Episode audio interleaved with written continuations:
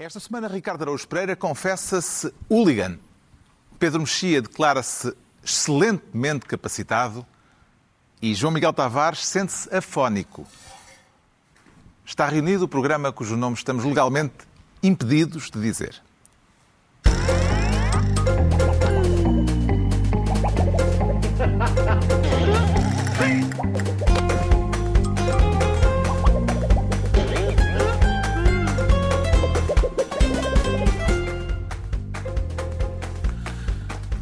Para Viva, sejam bem-vindos. No final de uma semana em que Vladimir Putin voltou a exibir a potência nuclear, demonstrando ao mesmo tempo as dificuldades que está a enfrentar na guerra e que o obrigaram a uma mobilização de reservistas. Vamos falar disso daqui a pouco e de outros temas menores. Mas antes, vamos dar posse ao Ricardo Araújo Pereira como Ministro das Explicações. E são mesmo necessárias, Ricardo Araújo Pereira? Ou isso é coisa que podia ficar para depois? Por acaso, exatamente. É, é, atenção, é um pequeno... É um bracinho de ferro. É um bracinho de ferro entre uh, o Presidente da República, que insta o Governo a explicar as suas medidas e o Governo... Justamente. Que, ah, vamos ver. Vamos falar das explicações Exatamente. que o Presidente da República pediu ao Governo e que o Governo diz que hão de chegar a seu tempo, apesar dos conselhos de Marcelo. O Governo talvez ganhasse em explicar aos portugueses qual é a visão que tem para o ano. Estamos a três semanas de entrega do Orçamento de Estado e o Orçamento de Estado é acompanhado do chamado cenário económico. Tem que dizer ao país, olha, eu acho que o ano que vem vai ter o crescimento, que em vez de ser 6, 7, é para aí 1 ou 2. Olha que a inflação continua alta ou não continua. O emprego continua quase pleno emprego ou não. Eh, o turismo continua ou não continua. O investimento continua ou não continua. O consumo continua alto ou quebra. Eu falo, como sabe, todas as semanas com o, seu Presidente da, da, da República, mantendo naturalmente informado, o Presidente da República conhece os calendários, sabe que dia 10 de outubro o Governo, como lhe compete, apresentará o Orçamento de Estado. Costa garante que Marcelo está informado. Chamaria a isto, Ricardo Araújo Pereira, um desentendimento ou uma alfinetada de Marcelo? São, são eu, eu mútua, acho aliás, que, não só mútua, sim, de Marcelo para Costa, mas de Exatamente. Costa para Marcelo também. Eu, eu acho que a palavra técnica são triquinhas. São triquinhas. Eu, atenção, estas imagens, o professor Marcelo já insistiu várias vezes Há umas outras imagens em que ele diz assim: ah, Eu acho que era vantajoso o governo explicar as medidas que vai tomar, mas se calhar sou eu que não percebo nada disto. Se calhar sou. E eu estou habituado a este tom. Eu sei o que é que significa, já que estamos a falar de coabitação São Bento, uh, uh, Belém eu sei o que é que significa quando. Tu fazes o que quiseres. Quando se coabita o tom. Eu acho melhor chamar o eletricista até sexta-feira, mas se calhar sou eu que não percebo nada disto. Se calhar eu sei o que é que significa este tom. E, e depois. O Costa responde com aquele. A minha parte favorita daquelas declarações de António Costa são, é aquela hesitação. E o presidente da. Ai. República, ele fica à procura de. Como é que chama? Como é chama o cargo que ele desempenha? Eu sei que é, um, sei que é uma coisa qualquer. Uh, e é isto. Uh, eles. Uh, agora, agora é isto. É sobre se as medidas devem ou não devem ser explicadas, se devem ser explicadas já, ou, ou se não há pressa e já daqui a. já para o mês que vem vão ser explicadas. Mas é neste ponto que estamos. Isto é qualquer coisa de substancial ou as triquinhas, eu... como lhes chamou, Sim. significam que é apenas um entretenimento de princípio de outono? A razão pela qual eu gosto de triquinhas é porque, primeiro, elas são uh, divertidas, mas eu acho que escondem sempre alguma coisa de substancial. É como às vezes as pessoas criticam-nos por. Uh, e quando criticam-nos, quero referir-me a mim próprio, uh, criticam-nos por nós uh, darmos sim, demasiada sim, atenção. Luís. Exato. Por nós, por nós darmos demasiada atenção Uh, por exemplo, à maneira de falar, uh, a repetições, por exemplo, a, bengalas de linguagem, por aí fora. Uh, eu acho que uma maneira de falar é, revela qualquer coisa sobre. Nem, nem, sempre aquilo é apenas fútil, o facto de uma pessoa repetir uma determinada palavra ou. Uh, ou determinada formulação. E por Segundo, isso segundo o Dr. Freud, não é mesmo nada fútil. não é mesmo nada fútil. E, portanto, assim, eu Mas às acho... vezes um charuto é apenas um charuto. Isso eu gostava também que isso ficasse claro, até porque sendo fumador de charutos não me apetecia que aquilo fosse outra coisa. Citando o professor Freud. Exato. Viu no pedido de explicações do Presidente um tom paternalista? Eh, João Miguel Tavares eh, ouviu uma alfinetada Eu, quer dizer, eu, eu sobretudo vi assim, uma abordagem meio desadequada ao tema, porque às vezes Marcelo fala como se fosse que quisesse ser diretor de comunicação do governo, cargo que parece que está ocupado, ou então ocupar o lugar do Luís Paixão, do, do Luís Paixão Martins, que, que também parece que hoje em dia tem uma herdade e está reformado, embora de vez em quando venha fazer umas perninhas em campanhas eleitorais. Ora, mas Marcelo não é isso, é presidente da, República, não é? E enquanto Presidente da República, uma formulação como o governo talvez ganhasse em explicar aos portugueses qualquer coisa, está mal. É mais, os portugueses talvez ganhassem em receber explicações do governo. E não é exatamente a mesma coisa. Portanto, é evidentemente que se subentende que os portugueses estão em falha, mas Marcelo tem que ter mais cuidado com isso. Estão em falha? Não. Que lhes está a falhar alguma Sim, coisa. desculpa, que sim, exatamente. Está, está a fa- a falhar informação. Mas das duas, uma. Ou Marcelo tem essa informação e se tem essa informação, diga. Ou então estar a empurrar o governo para dizer aquelas coisas que ele sabe quais são, mas não quer que seja António ele a Costa que dizer, ele mas está que António Costa informado. diga. Exato, e portanto dá este, mais uma vez, este tipo de ping-pong que, enfim, aquilo tudo exprimido. Dá Não. para um segmento do Dá, governo. dá do- dá para abrir o do- governo de sombra, mas. Ai, desculpem, aquele programa que antigamente programa. se chamava Governo. Sim, exatamente. Com o mundo em sobressalto, Pedro Mexia, e com as dificuldades que já ninguém ignora que temos pela frente e que vão agravar-se, presumivelmente, o que é que lhe parece que faz mais falta nesta altura? Eh, Dirigentes políticos que nos alertem para a tempestade que aí vem ou líderes que nos falem do modo de minimizar os estragos e que nos eh, incutam alguma esperança para enfrentar a tempestade? Eu gosto do modelo Churchill, aliás, em várias coisas. O modelo Churchill é Sangue, suor e lágrimas. lágrimas, seguido de vitória. Se for só sangue, suor e lágrimas, para quê? É estúpido. Se for só vitória sem sacrifícios, é mentiroso. E, portanto, nós na política portuguesa tivemos dois e temos, tivemos e temos dois exemplos muito claros disso. Tivemos, por exemplo, o Pedro Passos Coelho, que queixavam-se até pessoas de- próximas dele que, como havia uma agenda muito eh, pesada de, de- de cortes, etc., eh, da austeridade. De Quando vinham números bons, o, o Passos não queria que os números se soubessem para não dar às pessoas a ideia de que já estava, não era por, por, por maldade, mas por uma espécie de excesso de escrúpulo. Não, não vamos agora. Portanto, há esse limi- limite, que pode ser até humanamente simpático, mas é politicamente desastroso, como aliás em alguns momentos aconteceu. E depois temos este modelo que é sacrifícios. Quais sacrifícios? Cortes? Austeridade? Não, nada disso. O, o governo não o reconhece. Não reconhece não. É assim, vamos lá ver.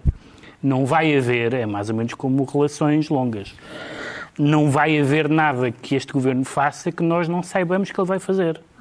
E, portanto, não vai haver nenhum momento em que o governo assuma responsabilidades, faça reformas ou assuma ah, medidas difíceis. Estas três coisas nunca foram feitas e nunca vão ser feitas. O Governo tem, e os membros individuais do Governo, e o Primeiro-Ministro, muitos méritos, muitas, muitas valências, como diz agora, palavra horrível, mas estas coisas não estão no ADN do Governo. E, portanto, ah, creio que a expectativa é, é- a minha, enquanto cidadão, é nenhuma.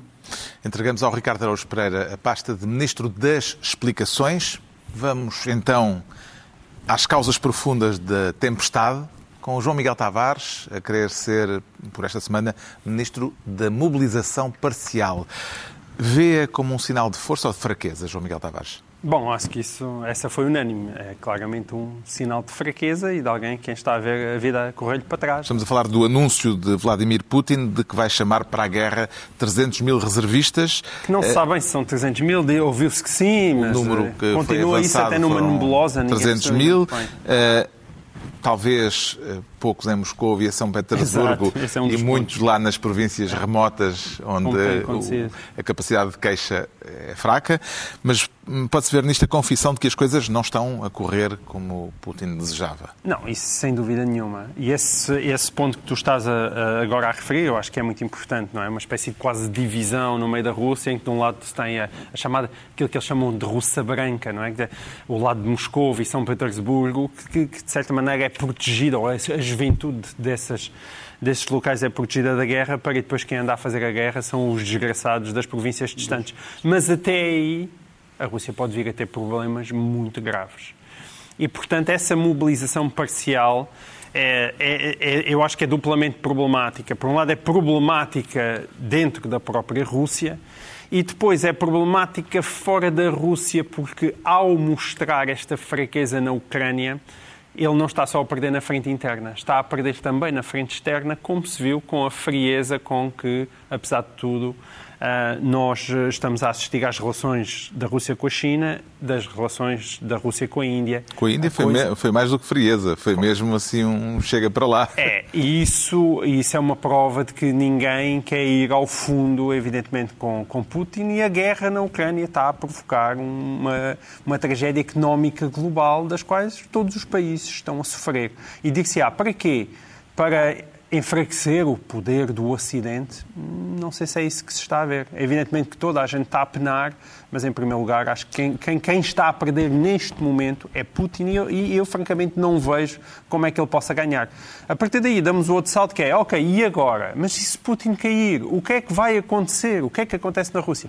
Eu, eu acho que todos os cenários são possíveis e podem vir políticos e, e analistas experientes sobre o que é que se passa na Rússia, mas na prática, para aquilo que é preciso fazer no dia da manhã, conta pouco, porque o que existe a fazer é continuar a lutar, a armar os ucranianos e esperar que os russos percam. Ah, e o, e o que é que acontece? Não, Além de não- nós não sermos sempre conseguimos surpreendidos, prever. porque há uns anos nós achávamos prever.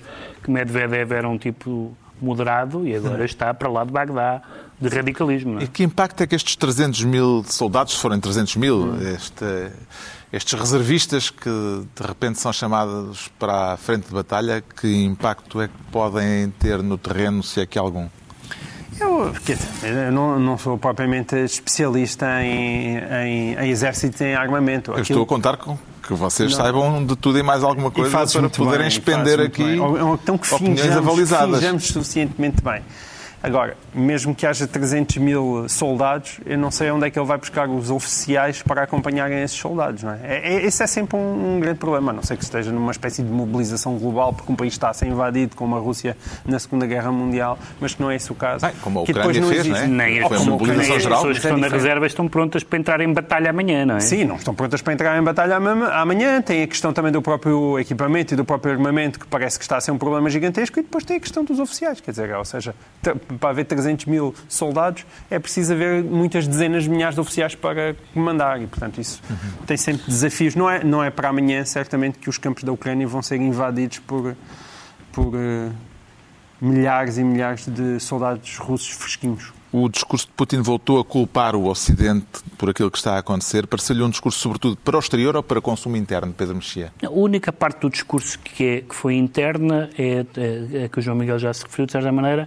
é, é dizer que nos poucos sítios onde há opinião pública, que é nas grandes cidades, que é em Moscou e em São Petersburgo, e onde há alguma oposição e algum amor à liberdade e não sei o quê, eh, e classes médias, tudo isso, eh, os filhos dessas pessoas, à partida, não vão sofrer com esta mobilização. E vão ser os desgraçados da- do fim do mundo e, da- e da- e das classes mais baixas que vão ser carne para canhão. Isso, e essa foi interna. O resto foi completamente externo, a história da, da sobretudo a ameaça nuclear, falar que é uma. depois. que, enfim, já vamos falar disso. Muito bom. O, o, o Ministro da Defesa russo fez questão de dizer, depois do discurso de Putin, que a mobilização é apenas parcial e que os estudantes, ele disse o mesmo com todas as letras, vão poder continuar a ir às aulas e não, não serão chamados para as fileiras do Exército. Uh, mesmo assim está a haver protestos, está, está a haver detenções, gente a tentar sair do país à pressa, longas filas nas fronteiras, voos uh, para fora do país esgotados. O método de partir um braço para escapar à mobilização parece-lhe eficaz? Ricardo Araújo Pereira. Pá, vamos lá ver. Isto basta queimar as pestanas livres agora, não é? Eu acho que o sucesso escolar na Rússia vai disparar nos próximos tempos. Sim, mas, é, Mas houve é, procura? Houve, houve, ou seja, pelos vistos, há muita gente no Google a, a a perguntar A procurar. como é que se parte um braço. Da forma mais eficaz Estas pessoas. e Nunca viram imagino, fuga menos para a dolorosa. Exatamente. É, já nunca viram fuga, para, a fuga para a vitória, Segundo, pá, está- no meu tempo, a gente p- sabia partir os braços sem ajuda do Google. Eu, nós não, não precisávamos, não é? Uma, uma que é sem, pessoa acho que é sem doer muito. Uma... Que é- Pois, essa parte é mais não sei difícil. se é, se é mais Sem doer muito difícil. não é fácil. se- Eu parti e doeu. É, pois claro, mas eh, talvez haja uma maneira de partir só o, só o rádio e não o cúbito, ou vice-versa. Aqui é húmero, não é? Não interessa. Mas é, pois deve ser, o melhor deve ser um destes. Mas ainda assim, ainda assim, uma pessoa que quer. Não, não chega uma falangeta. Não, pelos vistos, uma falangeta não, Não safa não, tropa. não safa porque disparam com o outro dedo e, portanto, não, não dá. Mas eh, uma pessoa que eh, precisa de ajuda para saber como é que se parte um braço, eh, das duas, uma. Mas isto parece piada, mas é mesmo verdade. Eu sei que é, eu sei que é. Houve um aumento da- das buscas busca na internet. ou consegue partir o braço e não vai, ou não consegue e vai e é na mesma uma pessoa que precisa de ajuda para partir um braço. E por isso não sei como é que ela, em cenário de guerra, se, se comportaria. Portanto, creio que. Se calhar não é de grande préstimo. Não é de grande préstimo. Para as forças sim. invasoras. Sim, Sim, é- é- era, era simpático que os serviços russos tivessem a monitorizar essas pesquisas e toda a gente pesquisasse como é que se parte um braço, ser dada imediatamente como inapta para o serviço militar. Porque. Um dos aspectos mais está. críticos do discurso de Putin foi a referência, uma vez mais, ao armamento nuclear. Eh, Será caso para alarme?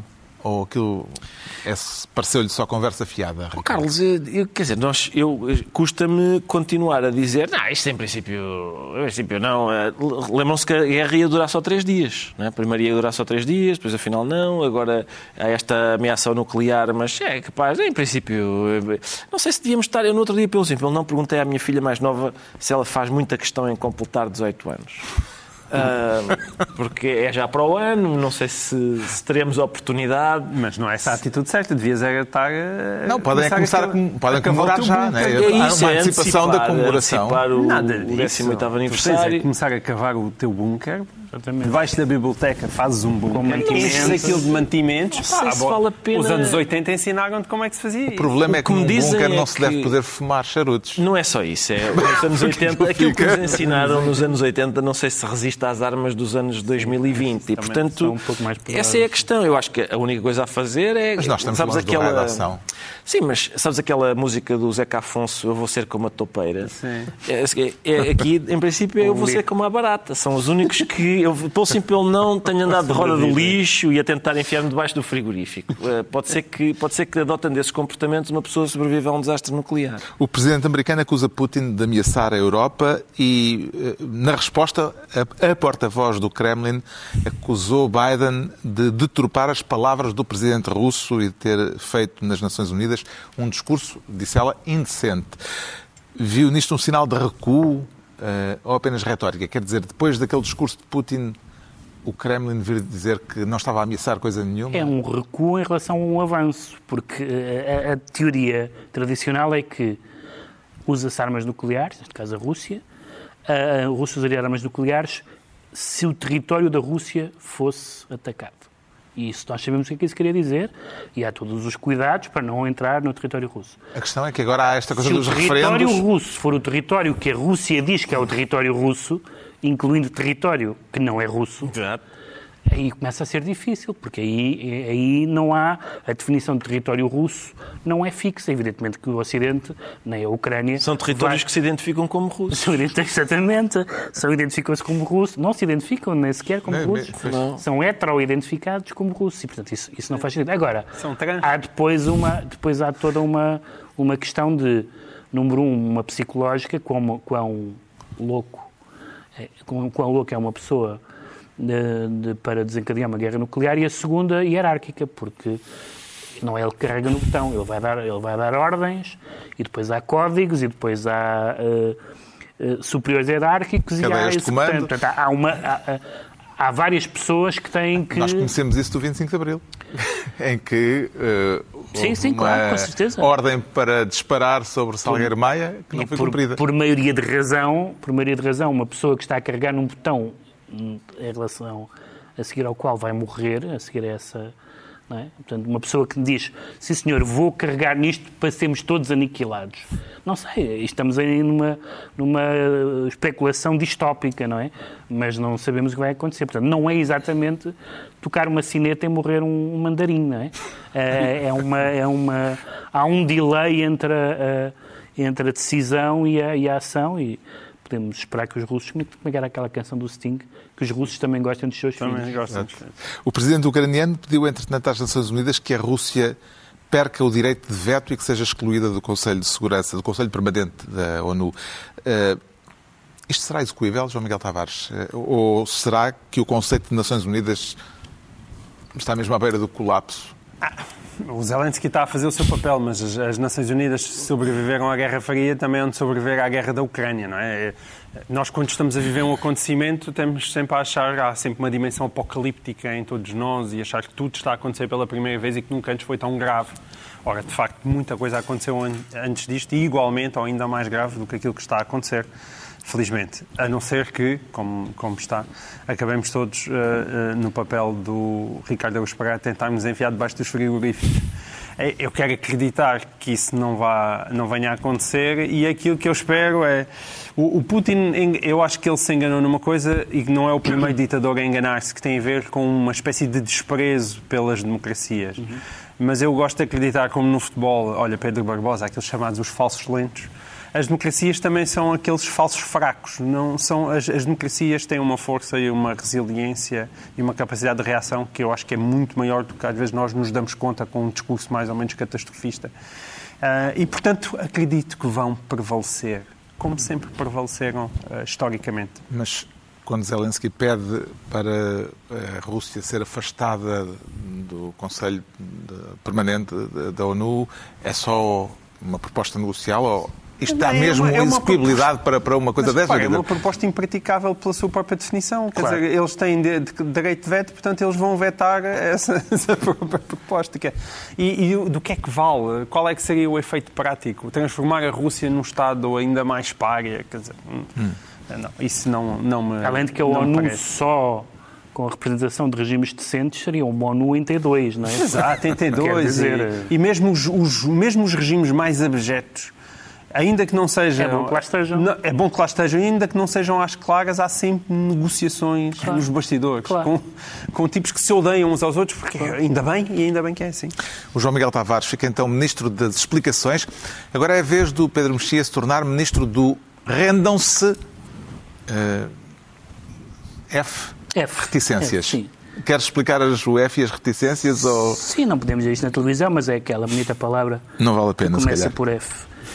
e acaba em Oda. Tanto quanto percebi. Uh, que é, há, várias, há várias opiniões. Quero falar de uma categoria específica de, op, de opinadores dos média. Atenção, eu sou bastante liberal uh, na, na quantidade de opiniões que eu acho aceitáveis, embora discorda veementemente algumas delas, sobre a guerra. Por exemplo, portanto, a, a minha opinião é a opinião mais ou menos mainstream nesta matéria em Portugal e no Ocidente, mas também, com, mas também admite que uma pessoa diga não, foi o acidente que, que, a culpa é do acidente, a culpa é da NATO, foi isto, foi aquilo, o Zelensky é que é inflexível, devia negociar e ceder parcelas do território e tal.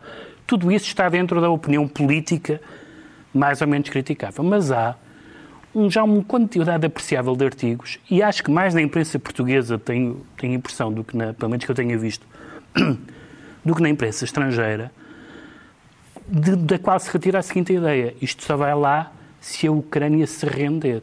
E, e, gostava de ver a contestar isso. Ora bem. A guerra não acabava. Ora bem, a, apelar. Acabava a guerra e acabava a, a Ucrânia. Apelar a que um outro povo se renda é repugnante.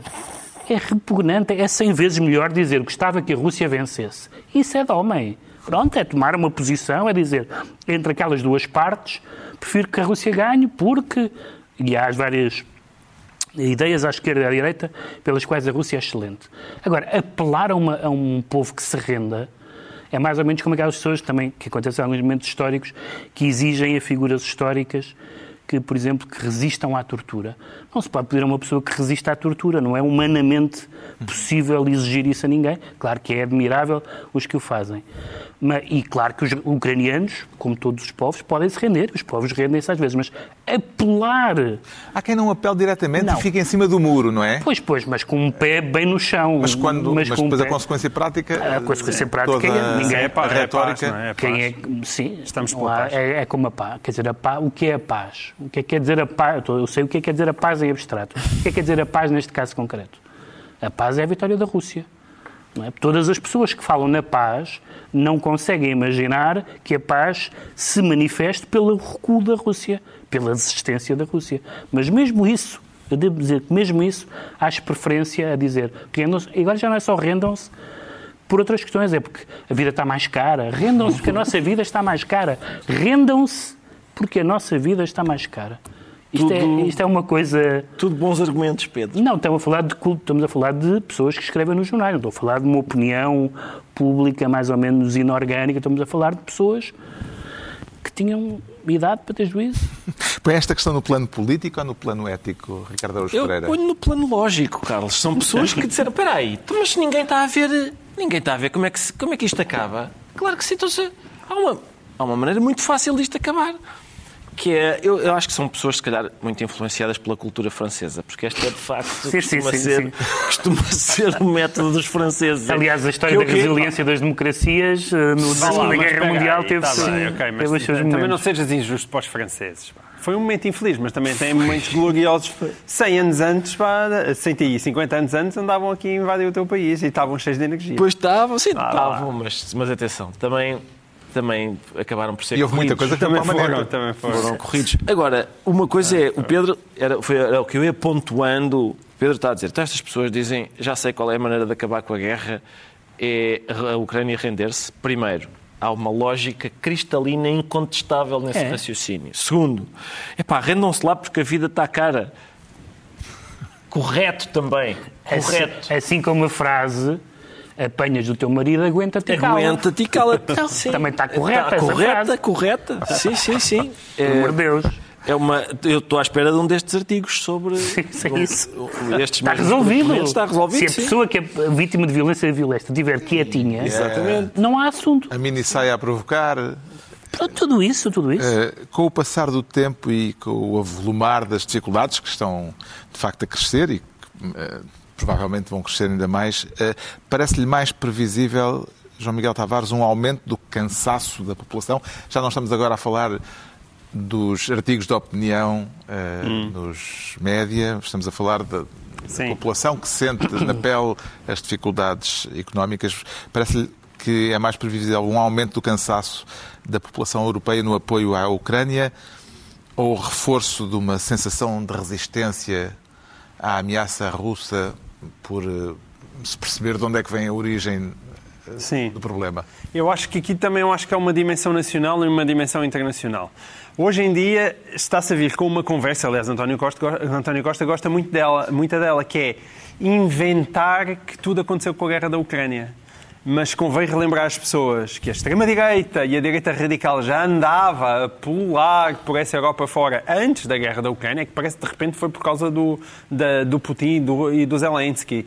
O André Ventura foi eleito antes da guerra da Ucrânia e muitos outros eh, e, e- e- muitos outros partidos por, por essa Europa fora. Portanto, isso não foi neste momento. E a própria inflação, que evidentemente hoje em dia eh, começou a crescer e agravou-se muito com a questão da energia, mas também já estava aí. E a questão da inflação não é, mais uma vez, também apenas uma consequência da guerra da Ucrânia. Ela é, em primeiro lugar, uma consequência do mercado ter sido inundado por dinheiro durante muito, muito tempo. Evidentemente que a, greve, que a greve- que a guerra agravou estas coisas, mas não foi ela que lhes deu origem. Portanto, é preciso nós termos noção disso. Agora, em termos nacionais, eu acho que a guerra, este, este, este agravamento das condições de vida, pode ter impacto. Pode ter impacto. Pode ter impacto em radicalismos, pode ter impacto no descontentamento hum, progressivo com os governos que existem. Isso não há dúvida. Mas isso é uma Inorgânico, como dizia o Pedro. ou inorgânico. Eh, Mas isso, é- isso pode-se considerar uma consequência mais ou menos direta ou indireta da guerra. Agora, daí as pessoas dizerem isto realmente está mal e o que isto devia acontecer é os ucranianos renderem-se, isso acho que não. Acho que não. Acho que a maior parte das pessoas percebe o que está em causa e quanto mais próximo se está de Moscovo, mais se percebe o que está em causa. certeza. E é por isso que ainda, ainda há pouco tempo ainda houve uma sondagem na Alemanha. Aqui há, há cinco ou seis meses, 70% dos alemães estavam a favor dos ucranianos e agora, e agora, ao fim destes meses todos, com os preços da energia a disparar, 70% dos alemães continuam ao lado dos ucranianos. Acho que as duas coisas hum, são separadas, não é? É possível estar do lado ucraniano e não gostar nada da maneira como a coisa está a ser gerida dentro das suas próprias casas. Ainda que isso seja injusto para os governos. O Pedro Mexia fica assim ministro do Rendam-se a F reticências e estão entregues as pastas ministeriais por esta semana. À altura para sabermos porque é que o Ricardo Araújo Pereira se declara hooligan. Hooligan para a porrada ou apenas verbal? É hooligan, neste caso é hooligan verbal. É só sim, bocas? Exato, são só bocas. são um só bocas. hooligan do Twitter, pelo que Um percebi. hooligan, é, não sei se é Twitter. É Twitter. É Twitter, não é, É. Facebook? Twitter. Ah, mas é. Ah, é? É é o Presidente da Câmara do Porto. Eu, por é? acaso, também Foi li no- no Facebook, mas sabes Eu li no gente- Twitter. Há gente que ele se calhar colocou no Twitter. Ah, e pode co- ser nas duas. E se calhar, como custou tanto, também pôs no Facebook. Eu li nos jornais, mas nos jornais o que diziam era que ele. Eu Repara, li que é uma a das primeira questões. é- publicação foi no Twitter. Bom, Ah, mas é uma das questões que eu vi foi o, o Presidente da Câmara do Porto disse assim: Eu tenho direito a ter um Facebook privado. Ah. E isso ninguém nega. Ninguém nega. Agora, há que explicar que, em rigor, um Facebook privado não existe. A não ser que seja só ele. Ninguém está a enquadrar este problema. Se estiver. Não, não. Temos que explicar. quer enquadrar, temos que moderador, o moderador está a dormir. Vamos lá ver. O que aconteceu foi- És tu quem enquadras? É, Mais claro. uma vez. Queres que- ah, queres- história. querem que eu Força, enquadre? claro. Nós temos sempre estudantes em Hamburgo que nunca que não apanham as histórias. não apanham as histórias, temos que contar E gente na. Suécia que corrige É o sueco Ah, é de alguns dos participantes nesta Tu fixaste o plural de varjar em sueco. Muito obrigado ao Então não senhor que nos fixei. da Suécia. Houve um, um espectador barra ouvinte muito simpático que corrigiu o meu sueco, porque eu, eu tinha ido, curiosamente, só pôr traduz no Google varjeira para sueco, não Tu dá... aprendeste com o cozinheiro sueco, não é? Mas Aprendi. o que se passa é que tu disseste varjar em sueco no singular e não no Eu disse no plural. singular e, E o ele- nosso e ouvinte, ele ensinou-nos como é que se diz no o nosso plural. espectador eh, ouvinte que está na Suécia, Na Suécia, mora na corrigiu, Suécia. Corrigiu. A, a spifluga, Spifluga, não se transforma-se outra coisa qualquer. é outra coisa. Não É hora, acabava não em hora. esse polifugó, É outra Não coisa. fazemos ideia. É para ele não nos corrigir é outra vez, é mais voltar calado. Isso é ótimo. Mas obrigado, obrigado. Muito obrigado. Espectadores na imensos- Suécia, Nós temos imensos espectadores fora de Portugal, Incrível. como vocês bem sabem. Incrível. Então. Somos como aquelas É doenças. por isso que temos que enquadrar, é porque as pessoas não acompanham a todo Ah, vamos enquadrar então. O, portanto, o, Presidente da a Câmara. seguir a um jogo, a seguir a um jogo da, de- do Porto, que é a equipa, que é a equipa ah, do Presidente da Câmara do Porto, ah, um jornalista, mais uma vez, mais, portanto, na sequência de perguntas incómodas e inadmissíveis de jornalistas, um jornalista insiste em fazer perguntas, fez uma que, o- que o Presidente da Câmara do Porto não gostou, e então foi para, ao que eu li, o seu Facebook privado, dizer que aquele jornalista era um perfeito imbecil. É o Presidente da Câmara do Porto a dizer este, este jornalista é um perfeito imbecil. E um pseudo-repórter. e um pseudo-repórter fez uma pergunta de que ele não gostou, que era- um jogador do Porto. Porque era pergu- outro jogo. Porque era sobre outro jogo. Não, fez uma coisa pergunta que ele não gostou, fez uma provocação abjeta. Abjeta, abjeta. Ah, uma coisa gravíssima, como estão a ver, que é um jornalista uma desportivo. simulação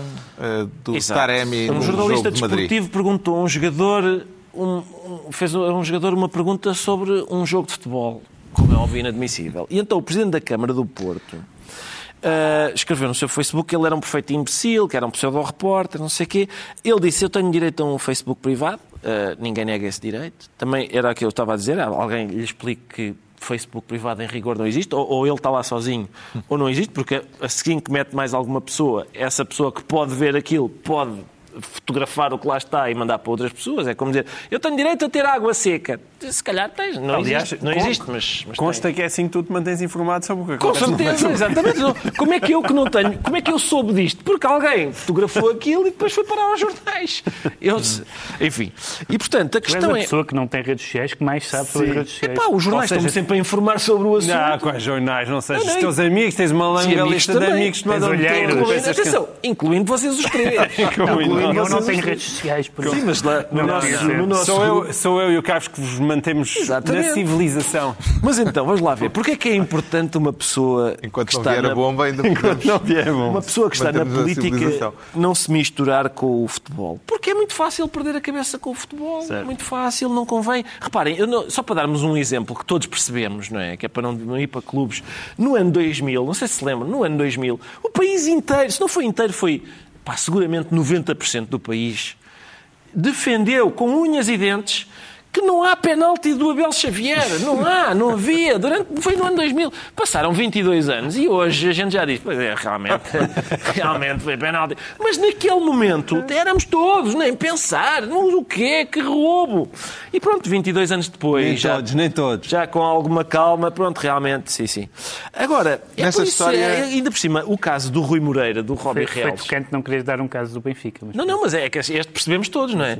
O caso do Rui Mor- Moreira é que aquilo é uma promiscuidade dupla, porque ele, não só como Presidente da Câmara do Porto, pertence a um organismo, a um órgão do Futebol Clube do Porto, como é óbvio que ele está a estagiar neste cargo de Presidente da Câmara do Porto, porque o que ele quer ser, de facto, é Presidente do Porto. E, Justamente. portanto, isto é... Onde é que para o sentido de Estado de- nesta história, João Miguel Tavares? O sentido de Estado está a levar pontapés no relevado, assim, uma entrada de pitons. Ah, Mas é isso, eu acho que o erro começa logo, porque toda a gente sabe que, que, que o Rui Moreira é um apaixonado pelo Porto. Aliás, ele já era comentador de futebol antes de ser presidente do Porto. Eu, aliás, até escrevi Coisa um que texto não tem sobre mal isso. nenhum, isso não tem mal tem mal nenhum. Eu, aliás, até escrevi um texto, ainda por cima, eu, há um lado de, com, de Rui Moreira com o qual eu simpatizo, no sentido que é alguém que vem da sociedade civil, eh, um bocadinho à parte até dos partidos políticos, tem uma visão até liberal para o Porto, que aqui depois há realmente nele um lado eh, que eu que sou um bocadinho anti-elites, como vocês já repararam, que eu às vezes que acho que é sempre excessivamente cheio de si próprio e que acha que depois as coisas todas são permitidas. E esta ideia dele ser presidente do, do, do- da, Câmara, Câmara do Municipal do Porto e vice-presidente do Conselho Superior do Futebol Clube do Porto é uma coisa, a meu ver, inimaginável. Não, não é possível. O futebol e a política têm de estar afastadíssimos de uma vez por todas. Têm de estar afastadíssimos. A clubite em situações destas é uma atenuante ou uma agravante, Pedro Mexia? Repara, não As é paixões, Mas as, não cel- é- as células paixões mas do é- futebol que levam as pessoas não a é- fazer coisas não, mas- e a dizer coisas Mas há aqui uma diferença. Uma coisa é. Há aqui há a esta mesa quem, é uma di- quem gosta Sim. muito desta ideia. Exatamente. Há, Mas, eh, há uma diferença que nada era, contra que era ele esta- é, tam- não estamos a falar dele estar hum, efusivamente ou furiosamente a discutir se era ou não penalti. Estamos a falar de insultar um jornalista. Claro. Ah, e o Presidente da Câmara do Porto tem todo o direito, como todos os cidadãos, de ser fã do seu clube e de torcer por seu clube e de se exaltar, etc. Fã, Ma- mesmo com uma abreviatura de fanático. Sim, tudo bem. Sempre- mas, mas sim, faz parte do futebol, eh, puxa pelo, pelo fanatismo. Mas para citar a frase do, de António Costa, que ele utilizou contra João Soares, o Presidente da Câmara da- do Porto, ou um Presidente da Câmara, continua a ser Presidente da Câmara quando está no Facebook. E, portanto, não, não é possível, não é possível fazer a separação quando a, a atitude é uma atitude inaceitável para o Presidente Câmara. Porque não há dúvida, toda a gente estaria de acordo que se ele dissesse aquilo ah, numa reunião de Câmara a um jornalista ou à saída da Câmara Municipal do Porto, que isso era inaceitável. Toda a gente acho- que estaria de acordo. E que não havia problema nenhum se ele tivesse dito isso em privado a, Não, a isso- dois amigos. Mas eu não estou a falar de privado. amigos, privado não conta. O privado não existe para a discussão pública. Mas há uma certa compostura. Eu acho que a compostura em relação aos. As pessoas percebem mal a questão dos jornalistas, acho eu. Porque dizem, ah, os jornalistas... Há pessoas que, quando há essa coisa de alguém, ofenderam o jornalista, como há uma pouco amor à classe, dizem, "Ah, esses jornalistas só se, caem, só se perdem e caem no chão.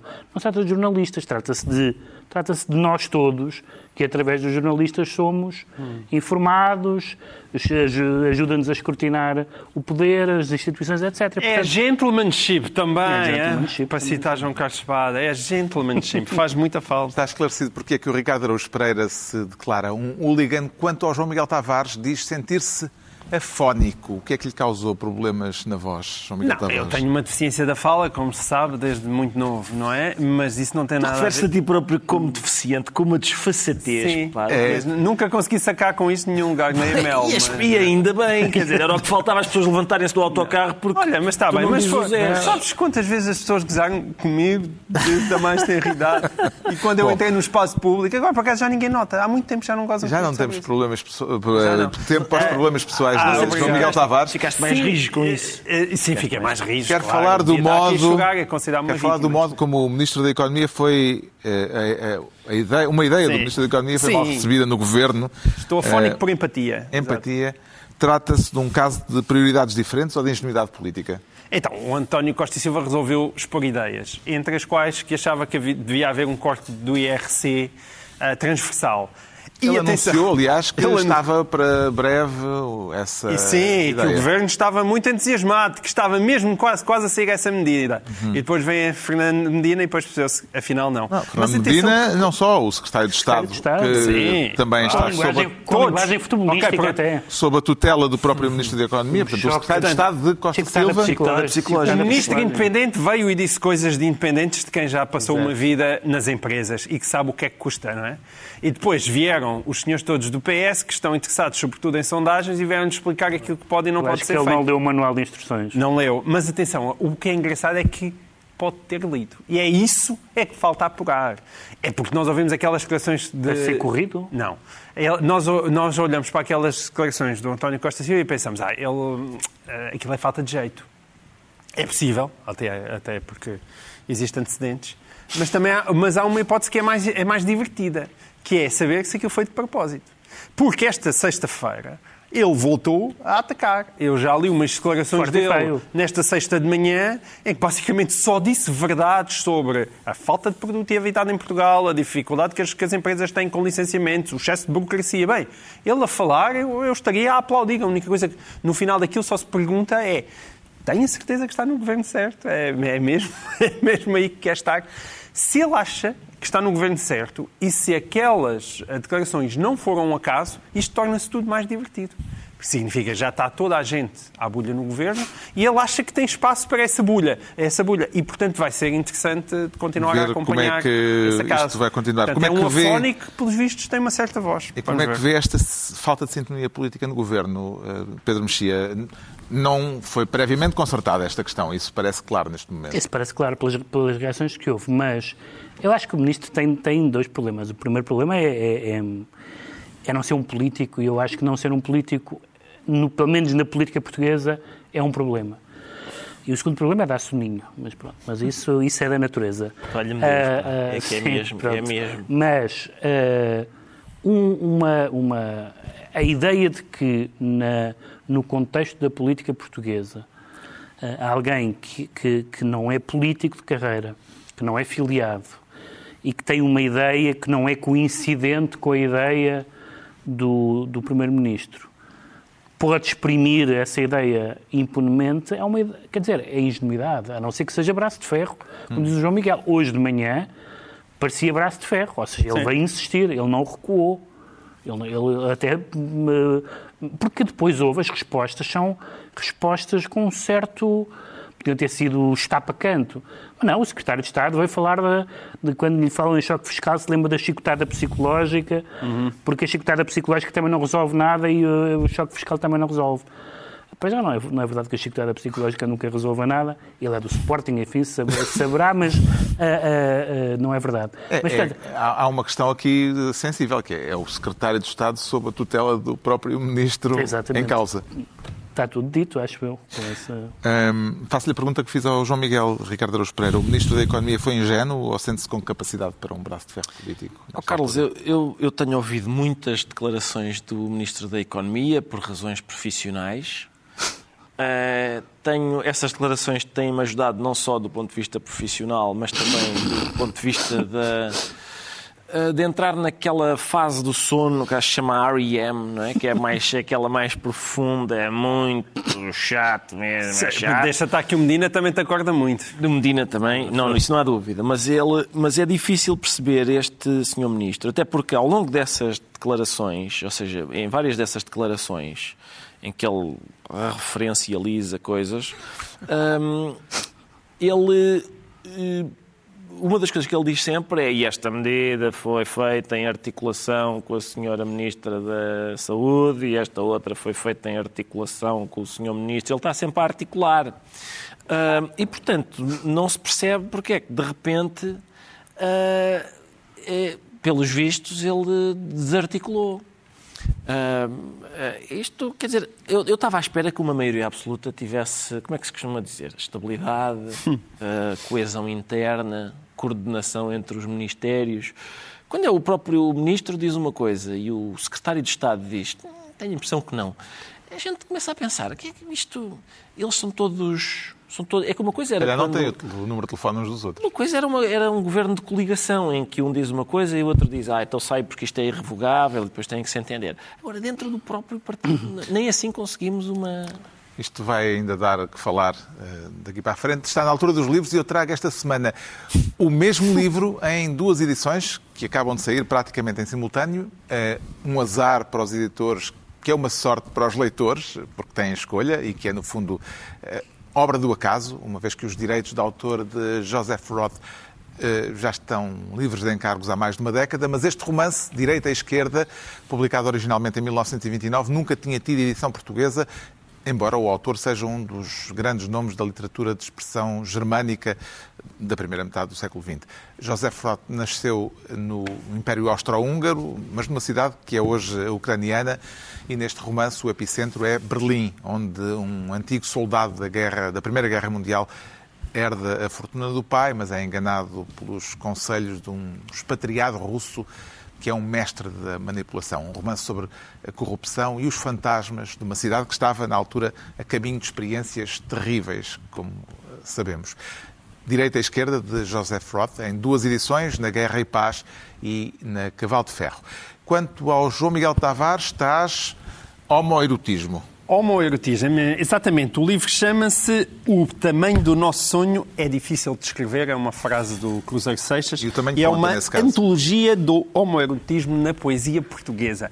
Ah, em meados dos anos 60 houve uma famosa antologia de poesia erótica, satírica e erótica de, de Natália Correia, que deu um grandioso estrondo neste país e processo em tribunal e tudo isso. E, portanto, o Vítor Correia foi quem teve a iniciativa ah, deste livro e depois juntou-se também ao editor Vladimir Nunes e fizeram um livro assumidamente inspirado nesse, mas para o lado do homoerotismo, com uma graça adicional.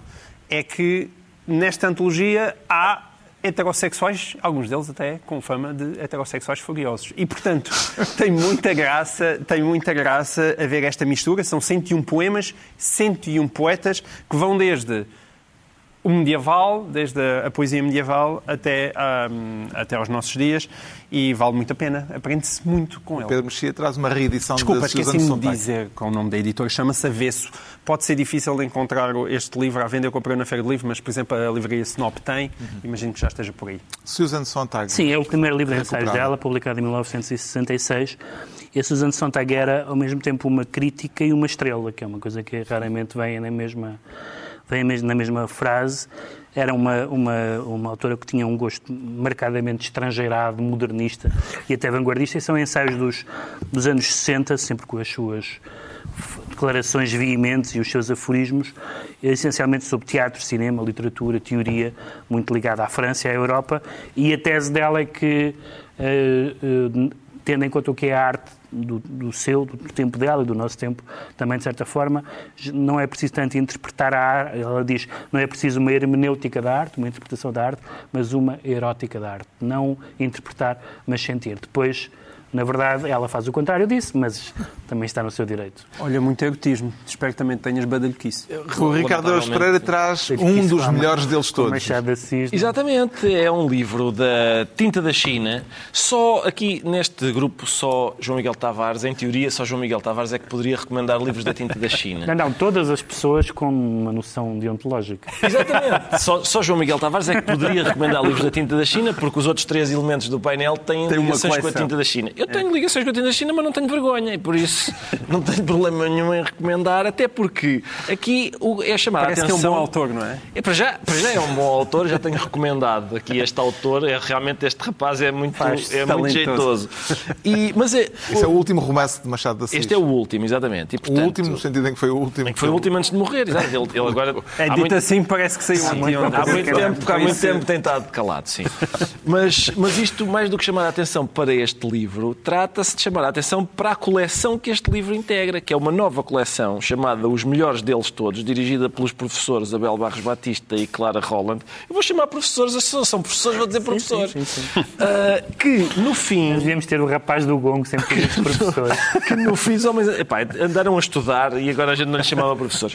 No fim do livro, no fim do livro, os organizadores da coleção, os professores Abel Barros Batista e Clara Holland, conversam, conversam um com o outro sobre o Quem que é que acabámos conversa? os- estes professores conversam sobre o que acabámos de ler e o que é o que o que enriquece muitíssimo a, a leitura e portanto é bem. o primeiro de uma coleção. E assim de se conclui, com a recomendação do professor Ricardo Araújo Pereira, mais uma reunião semanal, dois a oito dias, à mesma hora. O elenco habitual, os professores Pedro Mexia, João Miguel Tavares e Ricardo Araújo Pereira.